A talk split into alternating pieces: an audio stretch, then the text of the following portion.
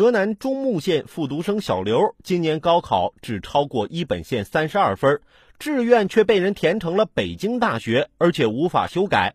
经过警方调查，原来是小刘的同班同学所为。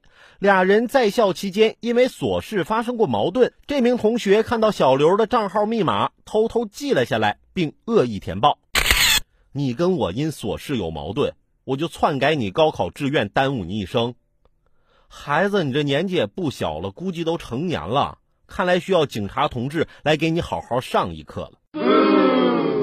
处理矛盾不能一味激化，要讲究方法。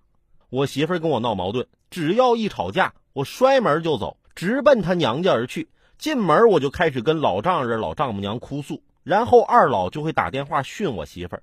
不出俩小时，他就得灰溜溜的来开车把我接回去。哼。走老婆的路，让老婆无路可走。